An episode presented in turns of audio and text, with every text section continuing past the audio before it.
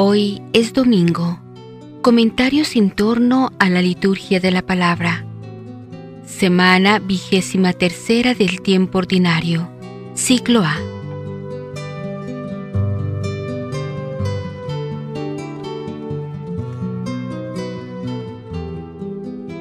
La liturgia de este vigésimo tercer domingo contempla la recuperación comunitaria del pecador mediante la corrección fraterna el pecado es una realidad en la comunidad cristiana, pues no es la iglesia una asamblea de ángeles, seres impecables, sino de hombres y mujeres que en medio de limitaciones y flaquezas humanas caminan unidos como hermanos hacia Dios.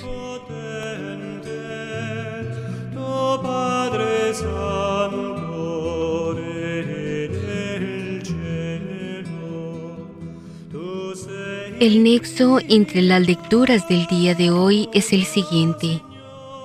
El capítulo 18 del Evangelio de San Mateo forma una parte distinta del resto de su Evangelio. En ella encontramos algunas enseñanzas de Jesús que se relacionan con la vida de las primeras comunidades cristianas. Por eso, a esta parte se le ha llamado el discurso eclesiástico. Hoy consideramos dos indicaciones de este discurso, la corrección fraterna y la oración en común. Primero, Jesús manifiesta la responsabilidad de sus discípulos y seguidores en la salvación de sus semejantes. El discípulo de Jesús siente la viva responsabilidad de hacer el bien y ayudar a que los otros lo hagan, superando y desterrando el mal de sus vidas. Aquí se inserta el mandato de la corrección fraterna. En la primera lectura se nos propone de forma muy oportuna la imagen del centinela. El centinela es el hombre que desde la atalaya o desde un lugar preeminente da la voz de alarma cuando ve al enemigo acercarse al campamento o a las puertas de la ciudad. Su función es la de despertar a quien duerme y se encuentra en peligro de ser sorprendido por el enemigo. En nuestro caso, el centinela, que es el mismo profeta, advierte a los hombres de su mala conducta. Les anuncia el peligro que se acerca y no se despiertan de su letargo. La segunda admonición de Jesús a sus discípulos es la oración en común. Donde dos o más se reúnen para orar, allí está Jesús en medio de ellos. Pablo, por su parte, antes de concluir su carta a los romanos, dirige una última exhortación llena de contenido. No tengáis con nadie ninguna deuda que no sea la de amaros mutuamente. El amor es la ley que regula toda la vida cristiana. Tanto el centinela como el que ora en común deben guiarse y nutrir su alma con el Espíritu de Cristo, es decir, con aquel amor que da la vida por los que ama.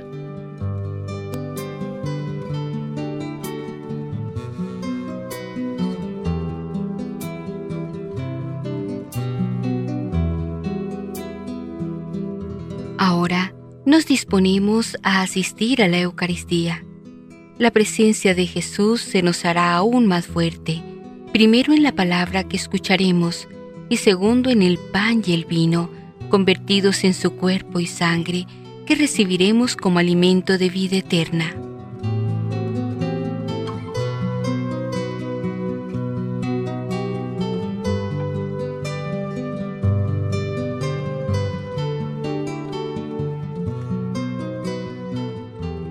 La primera lectura que se nos propone en este día es del libro del profeta Ezequiel, capítulo 33 verso del 7 al 9.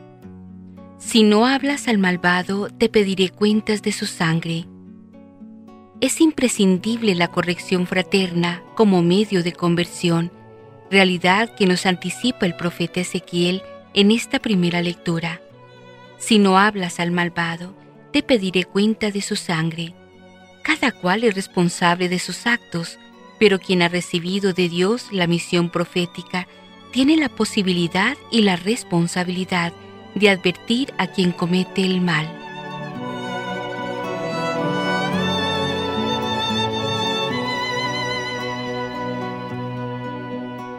El salmo responsorial está tomado del Salmo 94, al que nos unimos diciendo, Señor, que no seamos sordos a tu voz.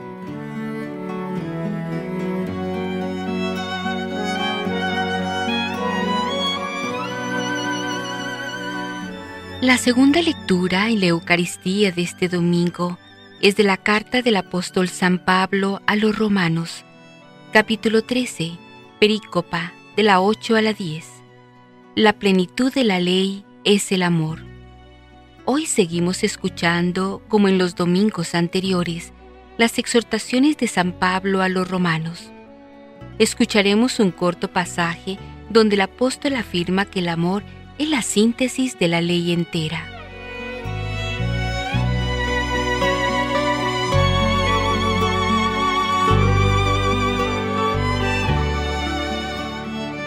La aclamación antes del Evangelio es de la segunda carta a los Corintios, capítulo quinto, fragmento 19.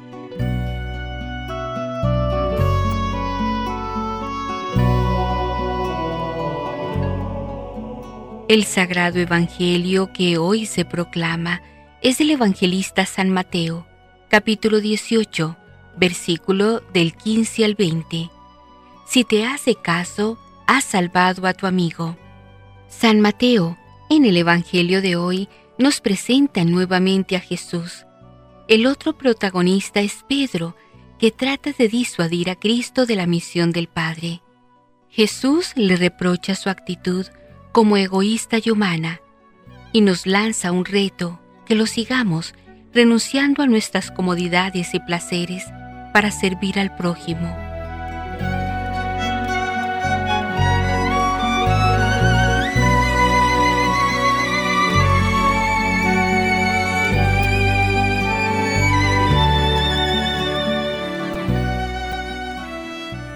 Liturgia de la Palabra.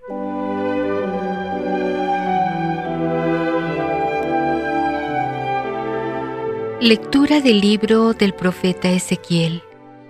Esto dice el Señor. A ti, hijo de hombre, te he constituido centinela para la casa de Israel. Cuando escuches una palabra de mi boca, se la comunicarás de mi parte si yo pronuncio sentencia de muerte contra un hombre porque es malvado, y tú no lo amonestas para que se aparte del mal camino, el malvado morirá por su culpa, pero yo te pediré a ti cuentas de su vida. En cambio, si tú lo amonestas para que deje su mal camino, y él no lo deja, morirá por su culpa, pero tú habrás salvado tu vida. Palabra de Dios. Te alabamos, Señor.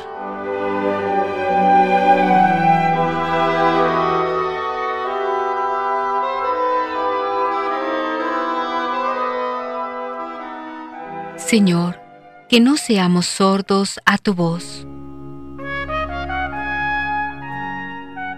Vengan, lancemos vivas al Señor, aclamemos al Dios que nos salva, acerquémonos a Él llenos de júbilo, y démosle gracias.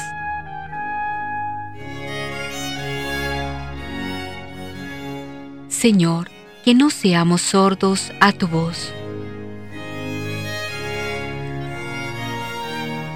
Vengan y puestos de rodillas, adoremos y bendigamos al Señor que nos hizo, pues Él es nuestro Dios y nosotros su pueblo, Él nuestro pastor y nosotros sus ovejas.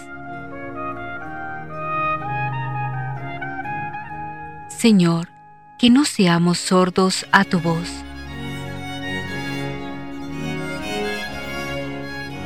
Hagámosle caso al Señor que nos dice, no endurezcan su corazón como el día de la rebelión en el desierto, cuando sus padres dudaron de mí, aunque habían visto mis obras.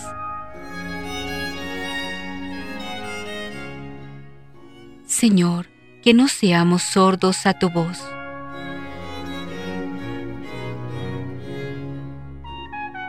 porque fuiste mi auxilio a tu sombra, Señor, canto con gozo. A ti se adhiere mi alma y tu diestra me da seguro apoyo.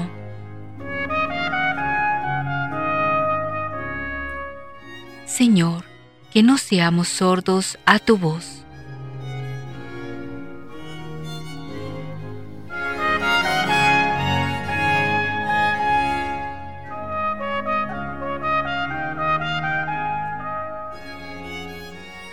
Lectura de la carta del apóstol San Pablo a los romanos. Hermanos, no tengan con nadie otra deuda que la del amor mutuo, porque el que ama al prójimo ha cumplido ya toda la ley. En efecto, los mandamientos que ordenan, no cometerás adulterio, no robarás, no matarás, no darás falso testimonio, no codiciarás, y todos los otros se resumen en este. Amarás a tu prójimo como a ti mismo, pues quien ama a su prójimo no le causa daño a nadie. Así pues, cumplir perfectamente la ley consiste en amar. Palabra de Dios. Te alabamos, Señor.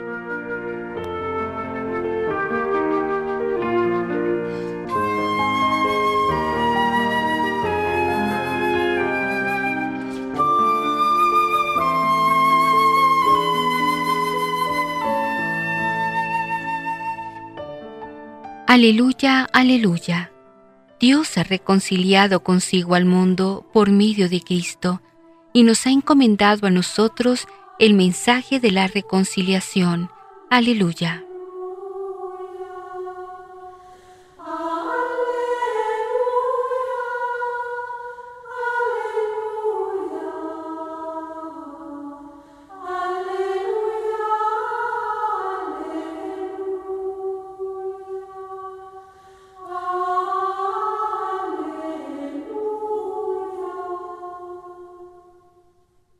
Lectura del Santo Evangelio según San Mateo.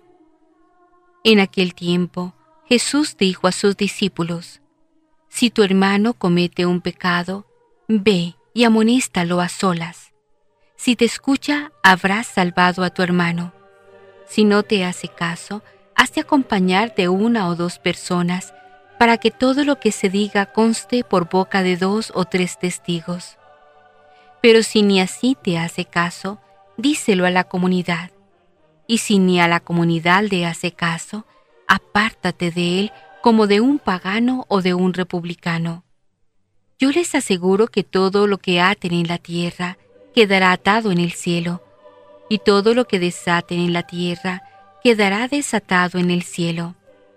Yo les aseguro también que si dos de ustedes se ponen de acuerdo para pedir algo, sea lo que fuere, mi Padre Celestial se lo concederá, pues donde dos o tres se reúnen en mi nombre, ahí estoy yo en medio de ellos. Palabra del Señor. Gloria a ti, Señor Jesús.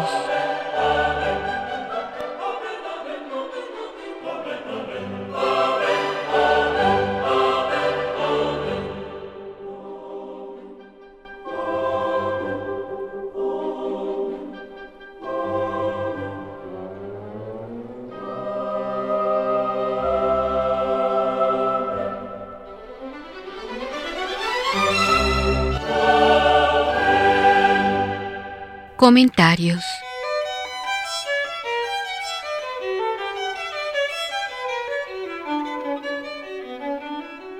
En la primera lectura, definición de un profeta.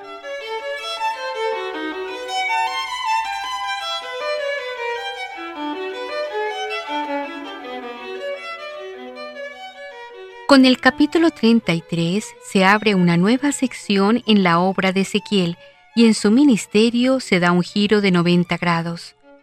Sus predicciones se han cumplido. La ciudad yace en ruinas y sus habitantes están con él exiliados. Sin ninguna intervención profética, Jeremías y Ezequiel permanecieron callados, sin ninguna palabra compasiva. Parece como si Yahvé hubiera asistido, cual mudo espectador, a la ejecución de la suerte de Jerusalén. Pero ahora todo ha cambiado. Dios vuelve a hablar y Ezequiel mirará hacia adelante, hacia una nueva era de reconstrucción nacional y de renovación religiosa. No hay llantos ni elegías ni ritos fúnebres. no porque la cosa ya no tenga remedio, como diría David a la muerte de su hijo, sino precisamente porque lo tiene, porque va a comenzar una vida nueva creadora de un nuevo pueblo. Y Ezequiel siente como una nueva vocación, un sentido nuevo en sus relaciones entre Dios y el pueblo. La presente lectura es eso, una nueva definición de profeta según Ezequiel, la aplicación a su persona de la parábola sobre el centinela de los versículos precedentes. Porque eso será desde ahora Ezequiel, el centinela de un pueblo sin ciudad y sin murallas, el atalaya que ha de avisar de los peligros que le vienen al pueblo no desde fuera, extraña paradoja, sino desde dentro del propio Yahvé. El primero que debe tomar conciencia de la responsabilidad moral individual es el propio profeta. Deberá decir sí o no responsablemente a la palabra que Yahvé le hable. En su misión deberá interpelar tanto al justo como al impío, al primero para que se convierta, al segundo para fortalecerlo. La constante pecado, amenaza, castigo queda así ampliada en pecado, amenaza, castigo, perdón. Y es que este acoso de Dios a su pueblo no es en última instancia, sino una exigencia de amor.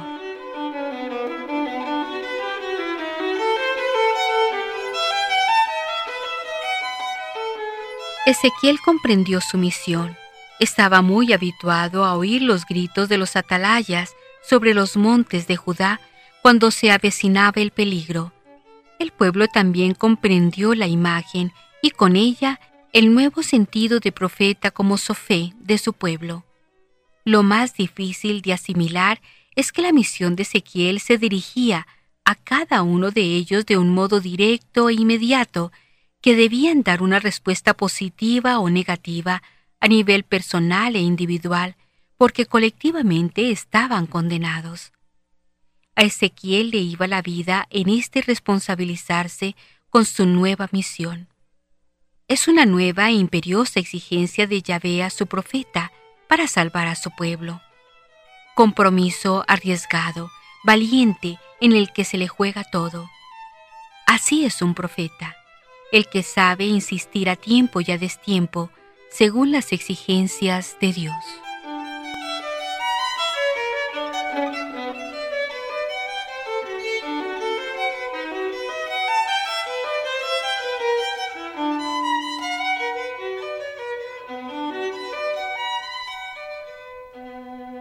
En la segunda lectura, un universalismo religioso perjudica a una sociedad de clases.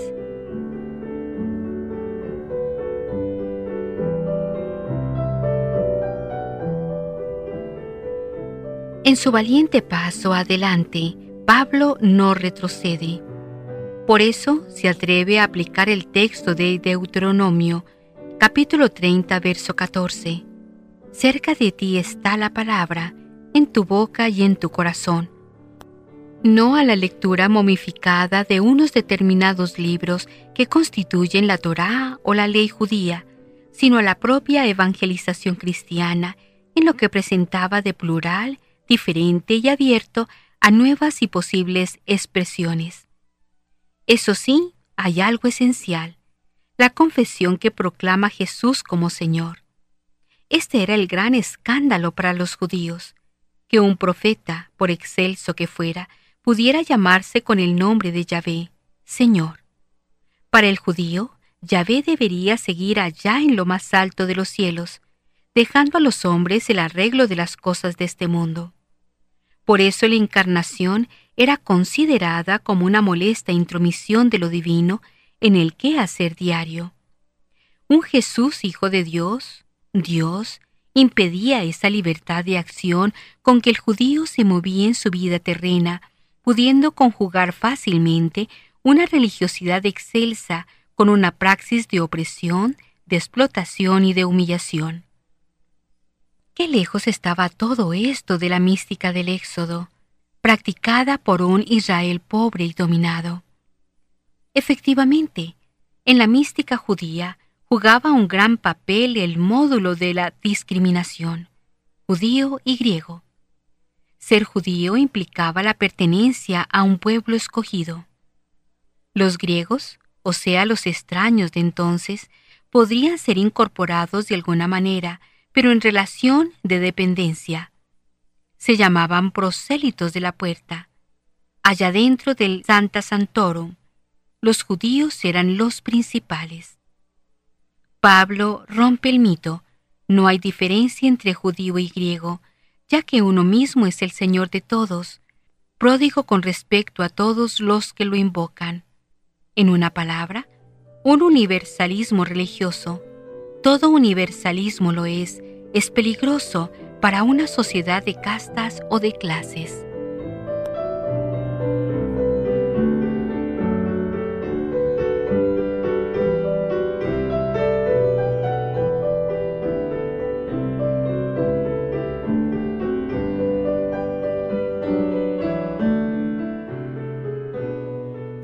Y en el Evangelio, corrección fraterna.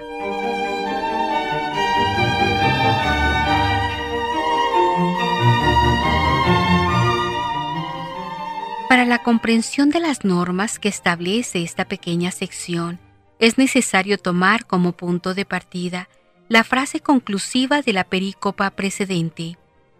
Dios no quiere que se pierda ninguno de estos pequeñuelos. Consiguientemente, los dirigentes de la comunidad, antes de decidirse a separar de la misma a alguien que se haya extraviado, deben seguir el camino de la corrección fraterna. La organización de la Iglesia, según esta perícopa de Mateo, se halla calcada sobre el patrón de la sinagoga. Era una congregación de la que se excluía a todo aquel que no aceptase al judaísmo como medio único de salvación. Los que así pensaban eran considerados como los paganos o los publicanos. La norma de la Iglesia debe ser diferente. El camino a seguir para todos debe ser el de la corrección fraterna. No debía existir por principio la separación o excomunión automática ante un pecado determinado, sea cual fuere. Así procedía la sinagoga. Jesús condena este procedimiento y no quiere que su iglesia actúe como ella. Esto no obstante, puede llegar el momento en que los dirigentes de la iglesia deban aplicar esta sanción última. Las mismas palabras de Jesús les autorizan para hacerlo. Esta es la razón por la cual aparecen aquí las palabras de Jesús a Pedro, dándole la máxima autoridad de atar y desatar.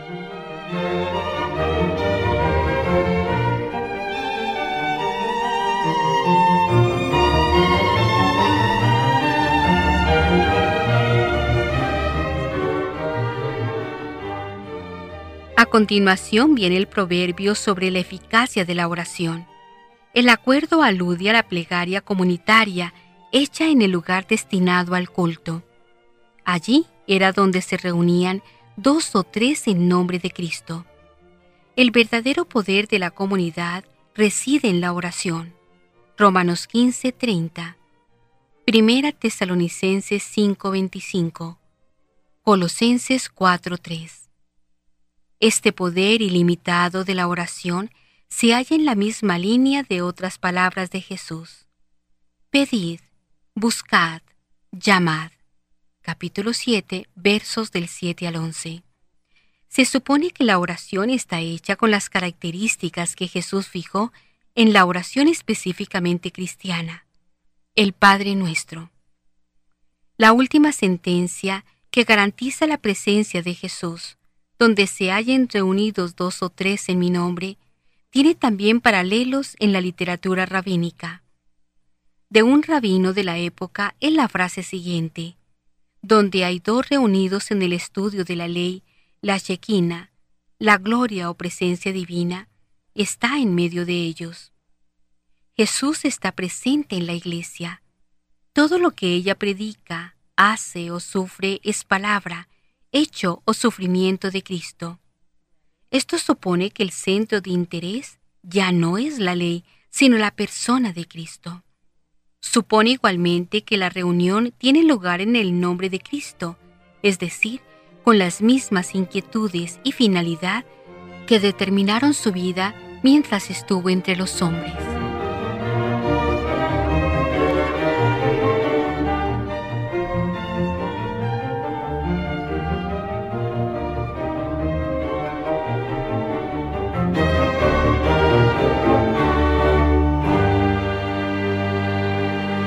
Ecos de la Palabra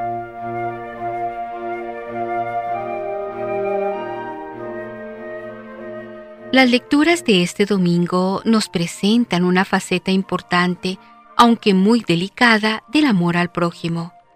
Se trata de la corrección fraterna, es decir, de cómo corregir a los demás de acuerdo a las instrucciones que nos da Jesús en el Evangelio de San Mateo. Se trata de la obligación que tenemos todos aquellos que tienen personas a su cargo, padres de familia, educadores, superiores, pastores del pueblo de Dios, etc., de corregir, de no dejar pasar las faltas que deben ser corregidas, pero de hacerlo como nos lo indica tan claramente el Señor en el Evangelio.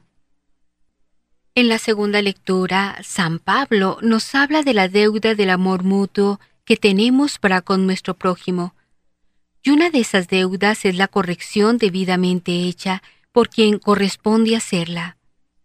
Sabemos que todos los consejos y exigencias de Dios para con los seres humanos están dirigidos al bien de cada uno de nosotros en particular y al bien de la humanidad en su conjunto.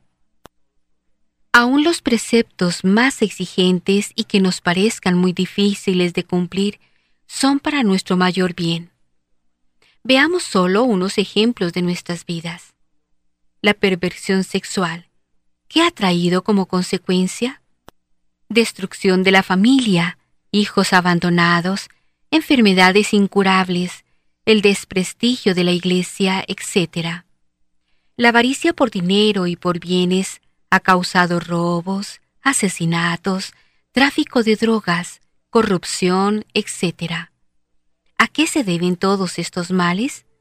A que los hombres y mujeres de hoy hemos dejado de cumplir la ley de Dios.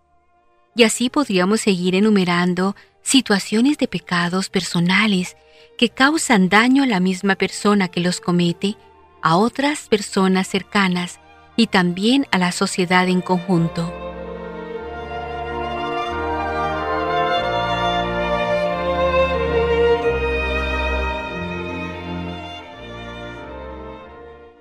Cuando faltamos a una ley, a una exigencia o algún consejo de Dios, las cosas salen mal y sus consecuencias son tanto espirituales como materiales, y aunque no nos damos cuenta, son para pocos y son para muchos.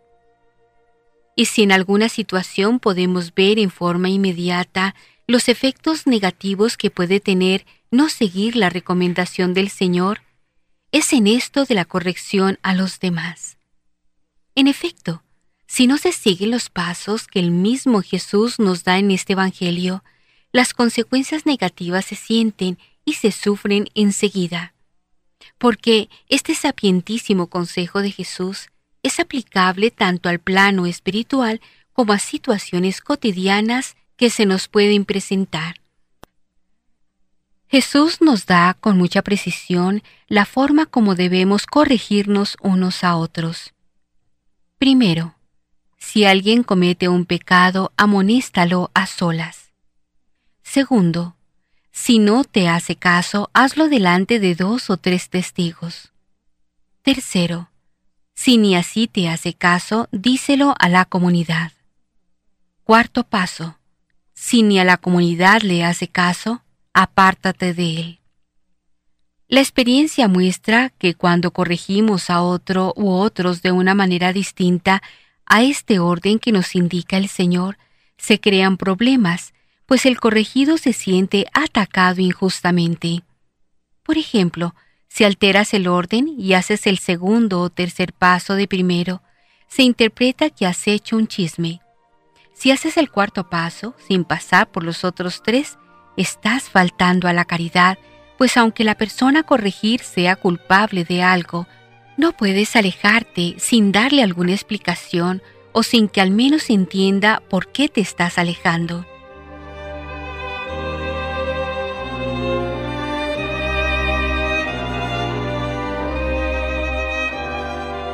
Ahora bien, ¿qué significa apartarse de él? No significa despreciar a la persona, o no tratarla, o no saludarla. Apartarse significa diferenciar el pecado del pecador. Significa ante todo no seguir sus proposiciones ni sus caminos. Pero podría significar además sacudirse el polvo de las sandalias. Mateo 10:14, como también aconsejó Jesús a sus discípulos para cuando no fueran escuchados. Otra cosa que hay que tener en cuenta es que corregir cuando hay que corregir es una obligación ineludible. Para aquellos a quienes el Señor les ha dado la responsabilidad sobre otros, la corrección no se puede evadir. Esto es especialmente importante para los padres que muchas veces temen corregir a sus hijos por miedo a no ser queridos por ellos.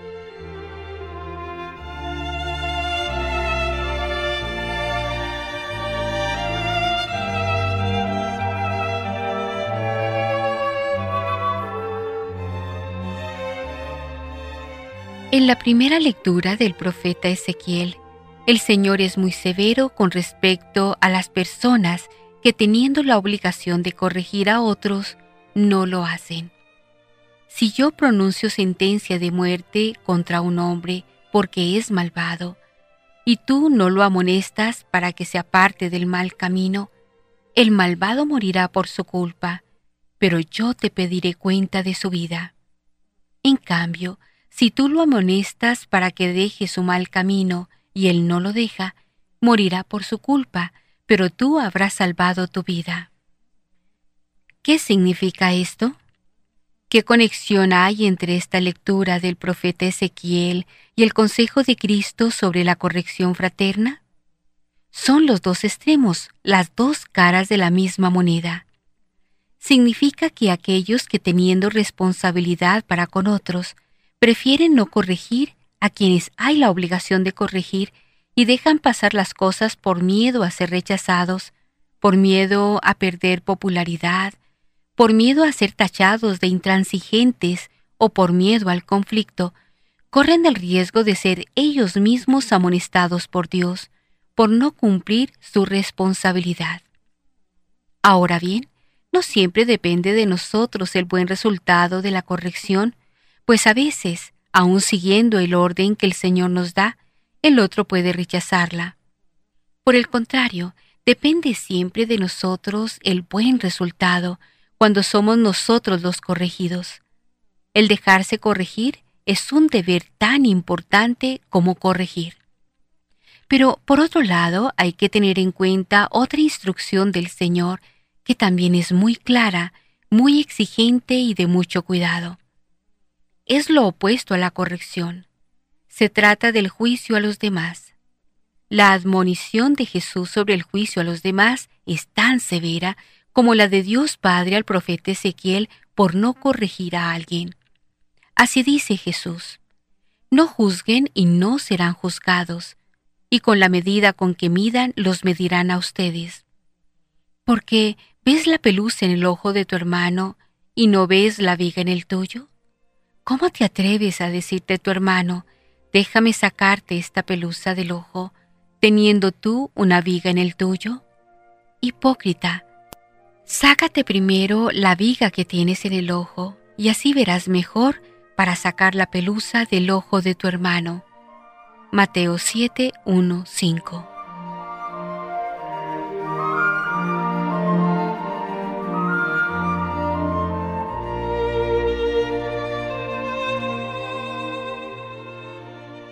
Sin embargo, con frecuencia, nos toca hacer juicios sobre las acciones propias y de los demás.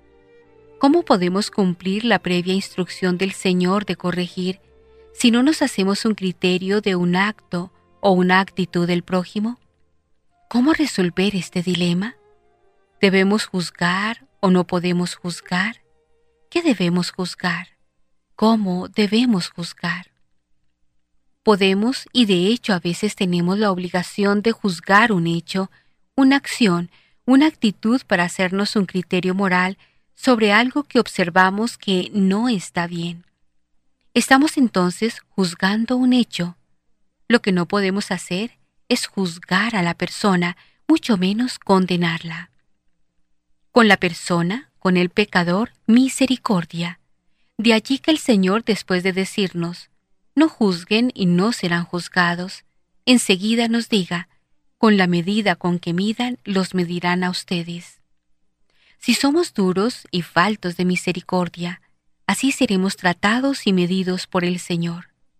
Si por el contrario, somos capaces de condenar el pecado con toda la fuerza que sea necesaria, pero podemos ser comprensivos y misericordiosos con el pecador, el Señor usará esa medida con nosotros. De elemental lógica es el siguiente consejo de Jesús. ¿Por qué ves la pelusa en el ojo de tu hermano y no ves la viga en el tuyo? Y en esto fallamos tanto. Estamos muy listos para corregir al otro de algo pequeño y no nos damos cuenta o no aceptamos ser corregidos de cosas nuestras mucho más graves. El Señor concluye su consejo recomendando la oración entre dos o más. Yo les aseguro también que si dos de ustedes se ponen de acuerdo para pedir algo, sea lo que fuere, mi Padre Celestial se lo concederá. Pareciera que en este caso el Señor pueda estar refiriéndose a que cuando tengamos a alguien cercano a quien hay que sacar del mal, la oración en común por éste no debe faltar. Siempre la oración por la conversión de alguien es bien escuchada en el cielo, y estamos seguros que las gracias llegan a esta persona. Claro está, todo depende después de la libertad de cada uno de los seres humanos, esa libertad que tienen para recibir o no esas gracias, es decir, para dar un sí o un no a la voluntad de Dios.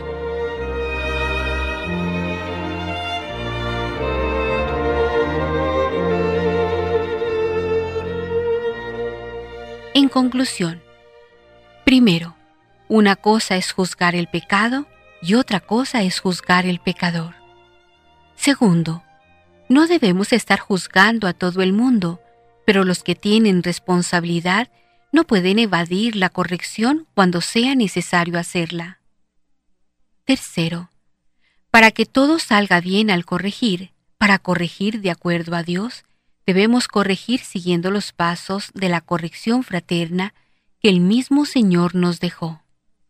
Cuarto, estar pendiente de nuestros defectos, de nuestras faltas y pecado, más que de los demás. Y por último, no debemos olvidar orar para que el pecador enmiende su vida.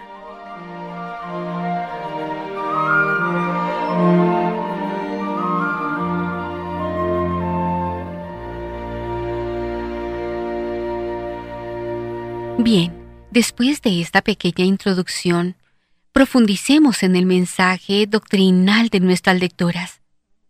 Analicemos varios puntos. El primero, la misión del centinela.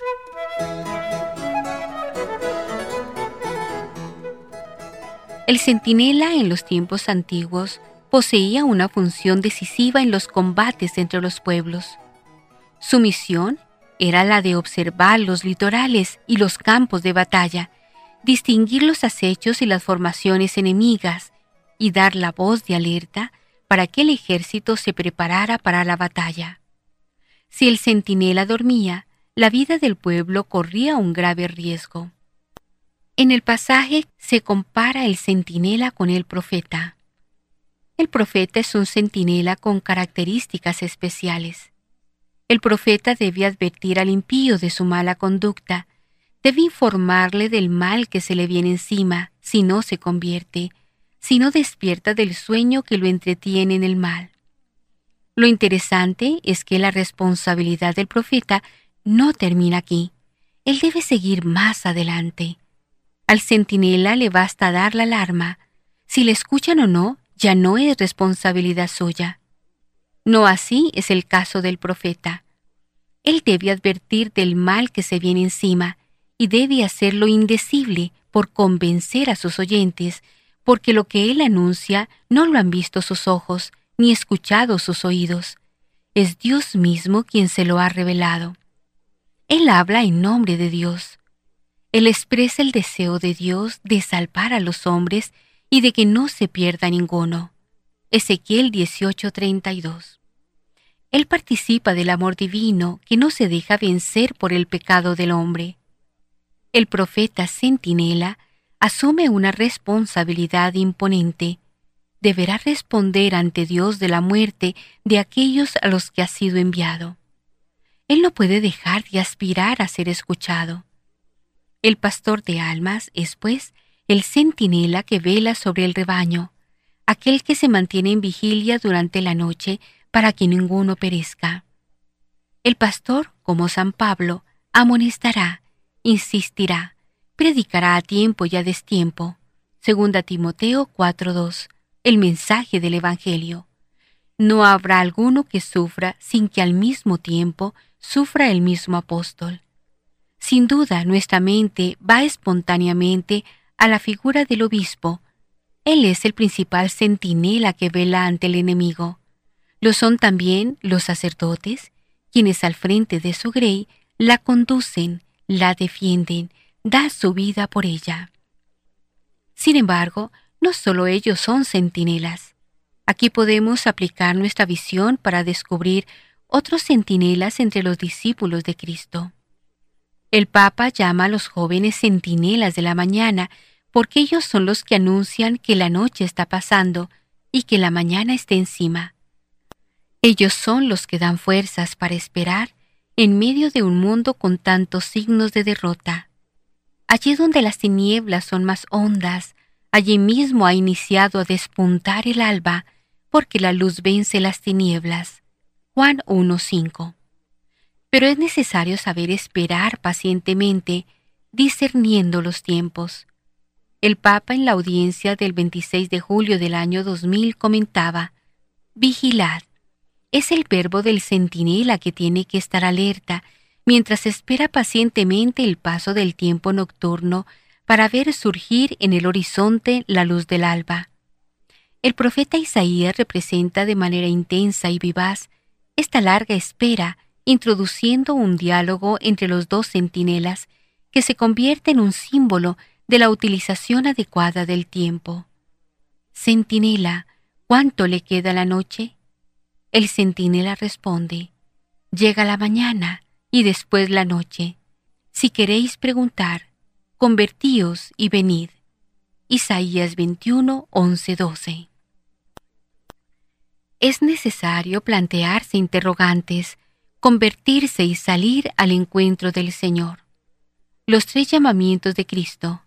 Estad atentos, velad, vigilad. Estos resumen claramente la esperanza cristiana del encuentro con el Señor. La espera debe ser paciente, como nos advierte Santiago en su carta. Tened pues paciencia, hermanos, hasta la venida del Señor. Mirad, el labrador espera el fruto precioso de la tierra, aguardándolo con paciencia hasta recibir las lluvias tempranas y tardías. Tened también vosotros paciencia, fortaleced vuestros corazones, porque la venida del Señor está cerca. Carta de Santiago 5, 7, 8. Para que crezca una espiga o se abra una flor, hay tiempos que no se pueden forzar. Para el nacimiento de una criatura humana hace falta nueve meses. Para escribir un libro o componer música, hay que dedicar con frecuencia años de paciente investigación. Esta es la ley del Espíritu. Todo lo que es frenético pronto pasará, cantaba un poeta. Para encontrarse con el misterio hace falta paciencia, purificación interior, silencio, espera. Juan Pablo II, audiencia del 26 de julio del año 2002.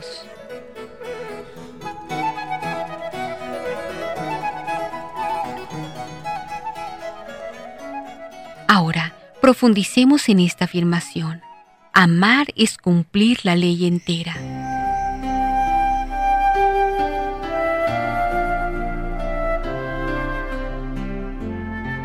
La caridad es una deuda que jamás terminamos de saltar completamente.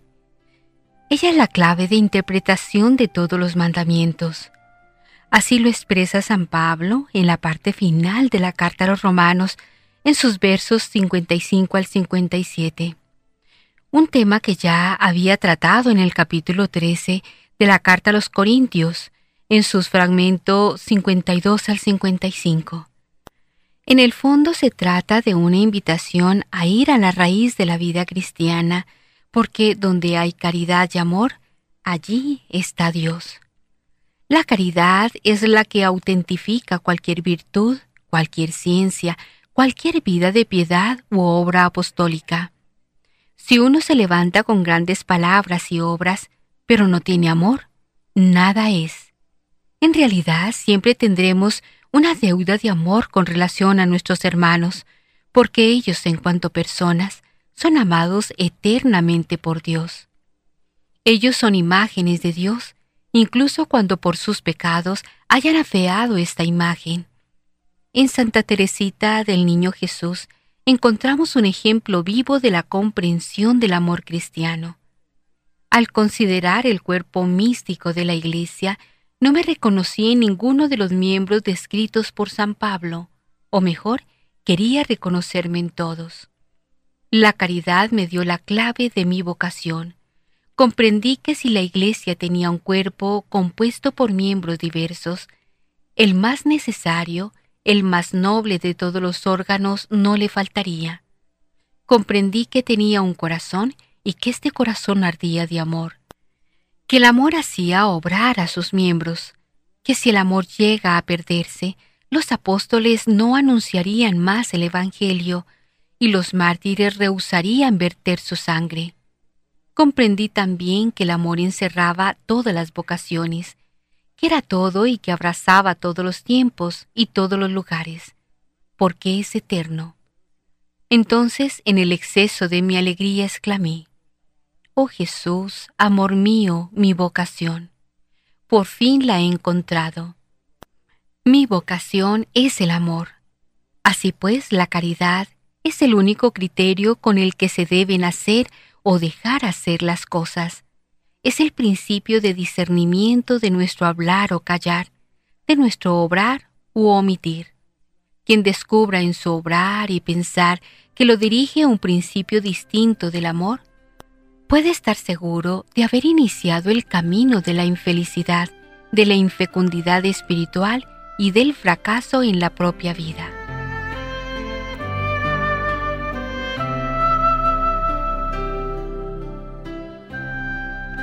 Con lo dicho anteriormente, es necesario hablar del sentido de responsabilidad en relación con nuestros hermanos.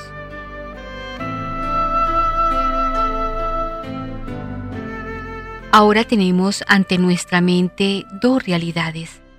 Primero, la de aquellos cristianos que viven su vida cristiana hacia adentro, son buenos observantes de las normas de la Iglesia, participan en la vida de los sacramentos, veneran y respetan el domingo, dan buen ejemplo. Sin embargo, no tienen un sentido misionero, no sienten que la expansión de la fe, de la predicación del Evangelio, la nueva evangelización es algo que les compete en primera persona. Sin embargo, son gente buena, más aún, son personas de gran calidad humana y espiritual. Ante esta situación, es bueno volver al principio del amor y de la misión, es decir, hacer a los demás aquello que me gustaría que se hiciese conmigo. Id y predicad el Evangelio a toda criatura. Así nace de la esencia de la misma vida cristiana la sincera preocupación por el bien temporal y eterno de nuestros prójimos, cualquiera que ellos sean. Nada ni nadie puede ser indiferente para los discípulos de Jesús, porque Él con su muerte y resurrección y su ascensión a los cielos, ha ganado para todos los hombres la redención de los pecados. Cada persona humana es alguien a quien puedo y debo ofrecer mi amor. No podemos sentirnos indiferentes ante nada. Nos debe doler la pérdida de los hombres, el sufrimiento de los inocentes, las guerras e indecibles sufrimientos de miles de personas, los actos de terrorismo y de venganza. Toda esta situación del mundo impele al cristiano, no a la desesperación, muy por el contrario, casi le obliga a un nuevo compromiso con el mundo, a una nueva y más profunda evangelización. El mundo está necesitado de Dios. Las palabras de Peggy son muy ilustrativas. Es necesario salvarse juntos. Es necesario llegar juntos al buen Dios. Es necesario presentarse juntos. No podemos llegar a Dios los unos sin los otros. Debemos volver todos juntos a la casa del Padre. Es necesario pensar en los otros. Es necesario trabajar los unos por los otros. ¿Qué nos dirá si llegásemos, si volviésemos a la casa del Padre común, los unos sin los otros?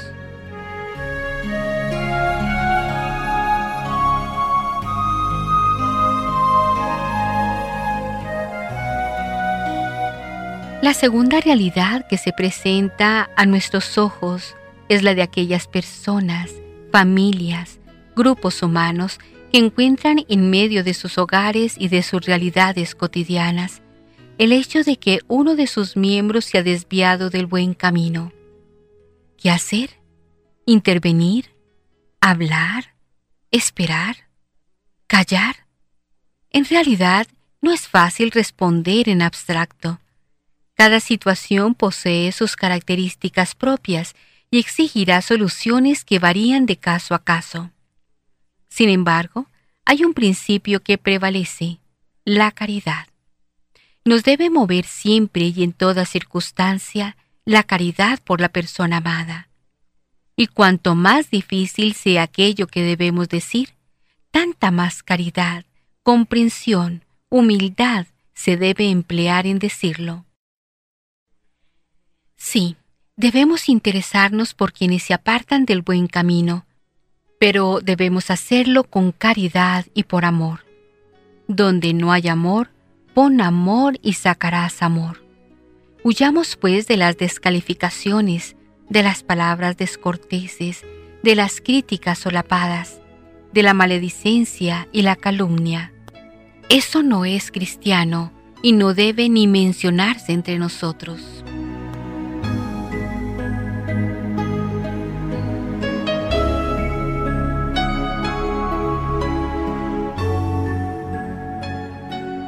A nadie le debáis nada más que amor, nos ha dicho San Pablo. Es el amor el que nos impulsa a querer el bien del hermano.